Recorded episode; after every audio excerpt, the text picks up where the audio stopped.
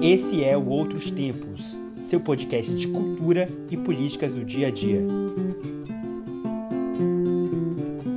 Olá, queridas, queridos e querides. Sejam todos bem-vindos à nona edição do Outros Tempos. Hoje, reassumo as picapes para a gente continuar o especial apresentando as nossas pesquisas. Nesse episódio, eu e João Bertoni vamos conversar sobre drag queens, que é o tema do projeto de mestrado dele no Postcom, na UFBA. A gente vai falar certas referências históricas do drag e o que essa performance tem a ver com identidade.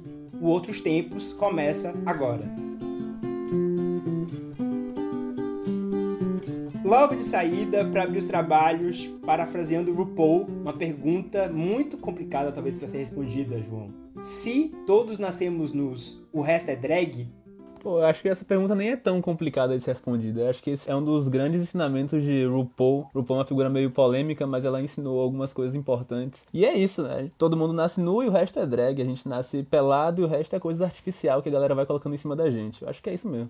O RuPaul é polêmico, mas eu sou meio fã, assim. Assisti todas as temporadas já. Tô falando todas as temporadas do RuPaul Drag Race, que é o reality show que a RuPaul apresenta. E para conduzir a nossa conversa, é importante a gente definir brevemente o que são drag queens e localizar essa performance na história.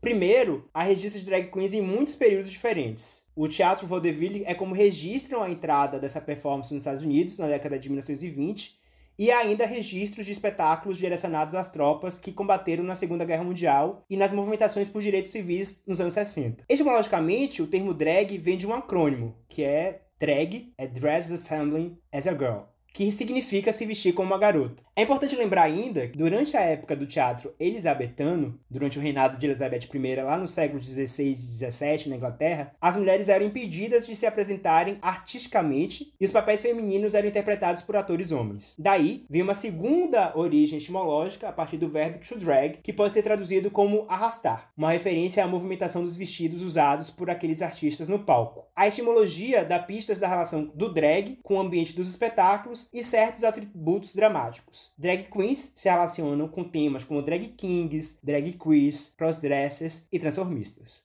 Acho que é importante frisar que quando a gente fala da etimologia da palavra drag, a gente está falando mais de como as pessoas falam que a palavra drag surgiu. A gente não sabe como é que a palavra drag surgiu. A gente tem só umas pistas que, assim, são meio incertas, né? Quando a gente fala do drag como dress resembling as a girl, a teoria principal é que esse era um termo que William Shakespeare usava para marcar os papéis femininos das peças dele. Só que nenhuma das peças dele sobreviveu ao longo do tempo. A gente não tem a comprovação. Então, esses termos, eles servem muito mais para demarcar drag em um lugar de performance, de arte, de apresentação, de fantasia, de teatro, do que como uma prova substancial da origem deles.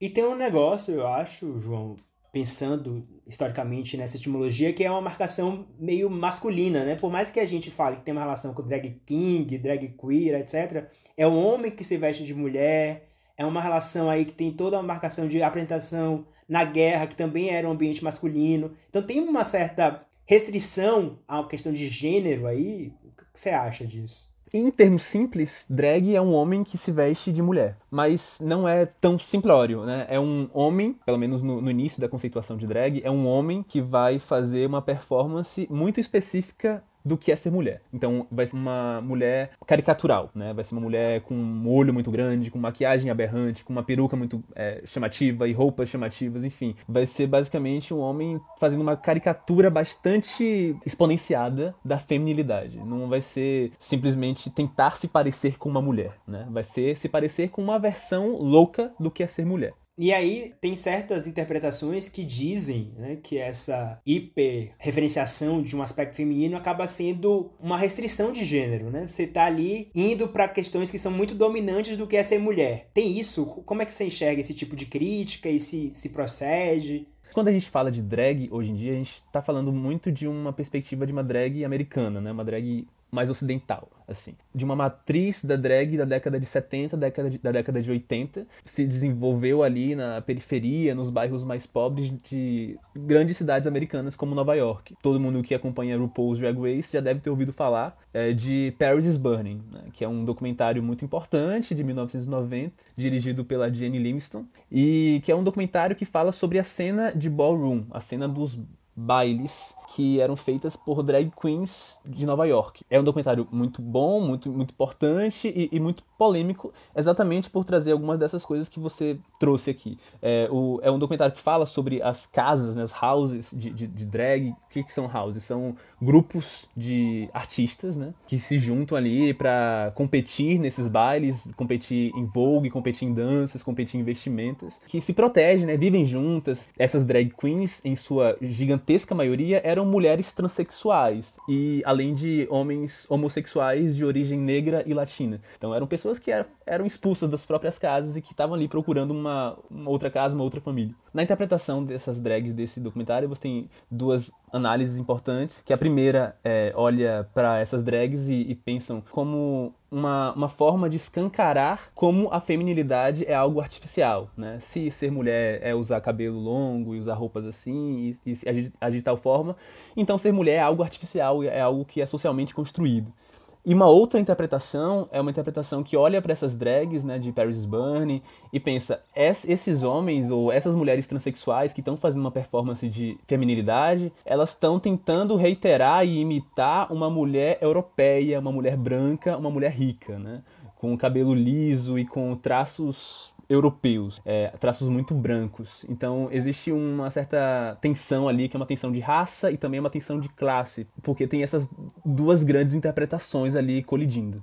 E o que exatamente você tem pesquisado agora no mestrado? O que é que te preocupa nesse novo, nessa nova etapa de pesquisa? Então, no meu, na minha monografia, na graduação, eu, eu fiz um trabalho sobre RuPaul's Drag Race, falando dos problemas de gênero em RuPaul's Drag Race, na perspectiva de gênero televisivo e na perspectiva de identidade de gênero. Então, era o que é que RuPaul bagunçava ou não bagunçava em relação ao reality show, em relação à televisão e em relação às identidades de gênero, né? A transexualidade, a heterossexualidade e tudo mais. No meu mestrado, na minha dissertação, eu tô mais preocupado em, entender exatamente como é que as drag queens, elas são construídas a partir de, de várias discussões, de várias produções dentro da internet, assim, na relação com a internet. E como é que hoje em dia, se a gente parar para analisar os canais no YouTube, como é que como a gente pode perceber que drag tá se largando muito, né? E como drag tá saindo muito muito do convencional e tá englobando muitas outras coisas e que como as definições estão ficando cada vez mais escorregadias, assim. Então acho que no, na minha dissertação o que eu tô vendo mais é como como o drag tá escapando das, das nossas definições e tá influenciando um bocado de coisa. Tem toda uma tradição aí, né, de um drag relacionado a uma matriz americana, dos bailes e tal, mas quando a gente faz uma retrospectiva histórica no Brasil, a gente já começa a ver outras questões e outros aspectos. Então tem toda uma relação ali com o transformismo nos anos 70 e 80, no lugar da Rogéria, tanto no teatro, teatro rival no Rio de Janeiro, sendo um lugar muito importante para a gente ver como é que essas performances acontecem. Você tem também elas na televisão, uma relação com o humor, e aí, às vezes, certas drags que não são nem caracterizadas enquanto drags, né? Tipo Vera Verão, que é uma referência importante para mim quando assisti a Praça é Nossa e tal, mas que eu nunca tinha parado para pensar nela como um drag. E é, né? Porque se o Jorge Lafon era o ator que aparecia montada ali enquanto Vera Verão.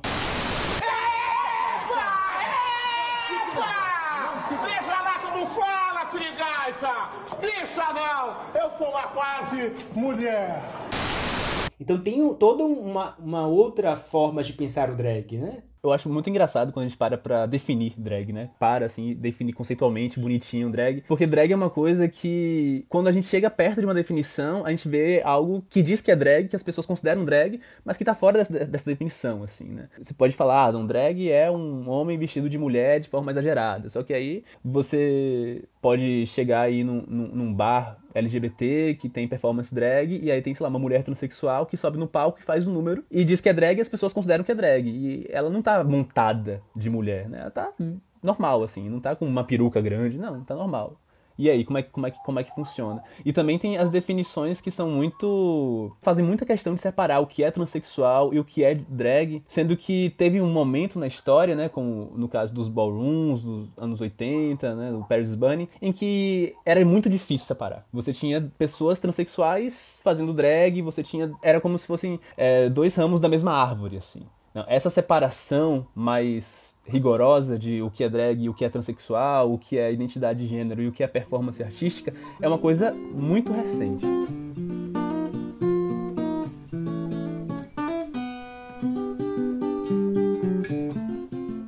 E aí, nessa discussão sobre dar uma definição em relação a drag, de novo, a gente retoma uma definição de identidade que eu acho que é muito importante para a gente entender mais ou menos do que a gente está dizendo aqui, né? Que é a identidade a partir do Stuart Hall, que pensa a identidade cultural, no caso, como uma formação discursiva. A gente constrói uma narrativa que se propõe coerente sobre nós mesmos e essa identidade ela é estabelecida na relação com o outro, né? Esse outro que não é o que eu sou. Então a identidade sempre envolve uma relação, quando a gente está pensando aí em identidade cultural, com a alteridade. Então esse esforço de construir uma certa unidade passa por uma questão, uma discussão de identidade. Não é isso, João? Isso. E também é legal pensar em uma identidade cultural contemporânea, assim, que é o que Stuart Hall propõe pra gente. Ele vai tentar retomar e explicar pra gente o que é identidade e o que é que muda na pós-modernidade, que ele chama. É que você, antigamente, era fácil você situar a sua identidade no mundo, né? É, você já nascia com uma identidade mais ou menos pronta. Você falava, pô, meu pai é carpinteiro, você é carpinteiro também, né? Eu nasci, sei lá, na Argentina, então eu sou argentino, tenho essa nacionalidade. Eu gosto de tal música porque, enfim, você tinha uns discursos mais ou menos prontos e, e, mais estáveis, né? Hoje em dia já é mais difícil, né? Hoje em dia as coisas são um pouco mais instáveis. Eu sou brasileiro, mas eu posso gostar de K-pop, eu posso me identificar com uma coisa de outro país, as identidades nacionais são mais borradas, né? Tem a globalização e as identidades culturais, elas são mais variadas, mais mistas e elas estão sempre em crise, né? A gente está tendo muita dificuldade em saber quem a gente é hoje em dia. Eu acho que a drag, ela é, um, é uma expressão interessante disso. E aí, nessa discussão de identidade, como você estava falando, né, tem toda uma relação com o nacional que passa por um lado de uma certa essencialização. Você tem que saber o que é o brasileiro. Certos elementos vão ser convocados para a gente saber o que é Brasil. Meu nome é Nath Natini Natie Lohane Savik de Albuquerque, Pampec de la Tustuane de Bolda, mais conhecida como Danusa de Ismed Leona. Mary Cibele de Bolda de Gasparri, a mulher jamais falada, a menina jamais igualada, conhecidíssima como a Noite de Paris. Pertence à família imperial brasileira Orleans Bragança, penetração difícil. E o lugar dos meios de comunicação vão ser importantes, né? Se a gente pensa nessa identidade nacional. Só que, como você também estava falando, a gente começa, nesse novo contexto, a ver que há borramentos na identidade nacional. As essências aí, elas acabam sendo cada vez mais questionadas. Porque a gente está o tempo todo em processo de construção, desconstrução dessas próprias identidades. Eu acho que é um dos sintomas de crise, é uma das coisas que causa crise assim na identidade, na estabilidade da, da, identidade é a drag, assim. Acho que a drag é uma coisa que é difícil definir, é difícil entender, porque passa, né, por uma questão artística, mas não se limita à questão artística. Tem drags que são, apresentam programas de televisão, você tem drags que é, entram na política, como é o caso de Petra Peron, que é pré-candidata a vereadora de, da cidade de Salvador, e não é o criador da drag que é candidato, é a própria drag. Então você vai, se ela foi eleita, você vai ter lá uma drag bem muito louca, com um vestidão, com um perucão, gritando no meio da tribuna. Então é, é uma coisa outra, é uma coisa meio que é, quase que estrangeira, né, da nossa percepção, porque a gente não foi educado para entender isso, assim. A gente não foi educado na escola, nos nossos livros, para entender como é que as pessoas elas podem produzir identidade de várias formas diferentes. E nem os espaços institucionais estão preparados para receber uma pessoa dessa, né? Porque quando você questiona quem é que vai exercer o mandato de vereadora, é a Petra Peron, que vai ter inclusive seu nome artístico tendo, sendo reconhecido como esse lugar, ou não, né? Quem é a vereadora? E talvez isso fique um pouco mais tenso do que outra vereadora de Salvador, Léo Crete, que ali era uma artista trans, né? E que parece que mesmo que os espaços institucionais também não consigam entender direito quem é Léo Crete e acolher Léo Crete, mas como ela ocupava o lugar da trans, era a vereadora Léo Crete que estava assumindo, né? Seria legal ver como a institucionalidade né, da política interagiria com essa drag, né? Seria um, uma forma interessante de você movimentar um pouco as coisas e você engajar um pouco com as pessoas, assim. Penso, por exemplo, em Pablo Vittar, né, que é a drag queen mais famosa do mundo, pelo menos na internet. E a pessoa mais importante do Brasil, na minha opinião. Você pega Pablo Vittar. Pablo Vittar é uma drag queen, todo mundo concorda, né? Cabelão, pau, fazendo performance, toda aquela coisa. Mas qual é o nome civil de Pablo? Né? Ninguém se importa com o nome civil de Pablo. E quando Pablo tá desmontada, tá vestida de homenzinho, a gente continua chamando ela de Pablo Vittar e continua chamando ela no feminino. É uma outra identidade que ela tá assumindo, que ela tá interagindo com as pessoas, assim. Tipo, não, é uma coisa que tem a ver com performance é, de gênero, de performance artística, mas não exatamente. E tem a ver com identidade de gênero, mas não exatamente. Porque continua sendo homem, mas ao mesmo tempo, não, né? É uma personagem, a drag é uma personagem, né? Mas não é um personagem, né? Pablo Vittar é Pablo Vittar o tempo todo. Tem mais uma questão interessante quando a gente pensa em Pablo, pelo menos duas que eu consigo pensar assim, que primeiro, nessa relação de identificação, o quanto ela pega públicos muito distintos. Tem um vídeo que circula na internet que eu acho que é um clássico já, que é ela interagindo com crianças. Eu acho extraordinário aquele vídeo, porque mostra como uma drag hoje já ocupa outro lugar. E tem uma, uma segunda questão aí, que é a relação com cultura pop, né? Pra Pablo ser aceita, atingir outros públicos. Ela pega gêneros musicais muito diferentes, né? Ela pega samba, pega pagode, pega um pouquinho de arrocha. Isso faz ela ter uma dimensão que talvez outras drags, dentro da história do Brasil, né, falando de forma mais específica, não tiveram. Ei, ei, ei, DJ para o som, DJ para o som, segurança, segurança, por que essa briga? Além desse movimento que a gente estava aqui falando, né, de das drags ocuparem espaços institucionais, ocuparem espaços no YouTube, né, toda uma relação aí, sua pesquisa tem se preocupado, João, em pensar a drag em outro lugar. Explica melhor pra gente o que é isso. O que seria essa drag fora da drag? eu fiquei muito com vontade, né, na, na minha pesquisa, de, pro, de procurar drag em outros lugares, em outras abordagens de drag, porque eu acho que todo mundo já, já conhece mais ou menos a drag clássica, né? A drag que é o, o, o rapaz que tá se vestindo de, de mulherzona, assim, né? Eu acho que todo mundo já conhece, já teve algum contato, e eu queria ver exatamente mais, né? E acho que uma coisa que é, é legal é perceber como pessoas que não são formalmente drag, não, não falam para todo mundo que são drags, elas produzem uma performance drag. Eu, por isso que eu acho até legal a gente não falar tanto de drag queen, mas mais de drag, porque queen dá muita ênfase à feminilidade, né?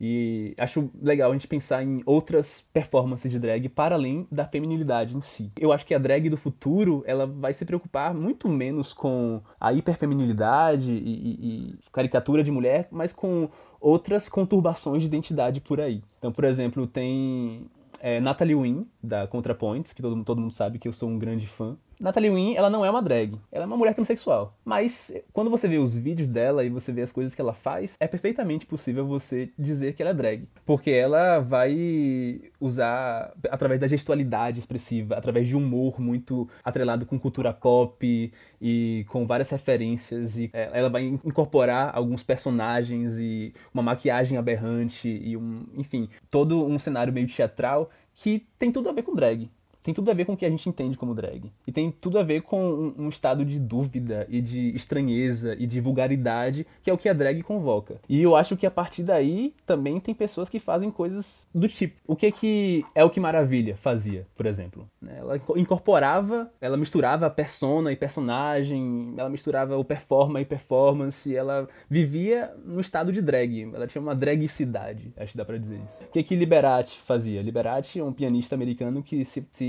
apresentava de forma espalhafatosa, assim, por exemplo, né? Bastante extravagante. Fazia drag também. Então acho que drag acho que tem muito a ver com uma performance que diz respeito ao excessivo, ao estranho, ao vulgar, ao insólito, ao diferente e à bagunça de gênero e bagunça de coisas que a gente entende como normal, assim. Então eu acho legal a gente, a gente tentar pensar em drag para além da drag que a gente entende hoje.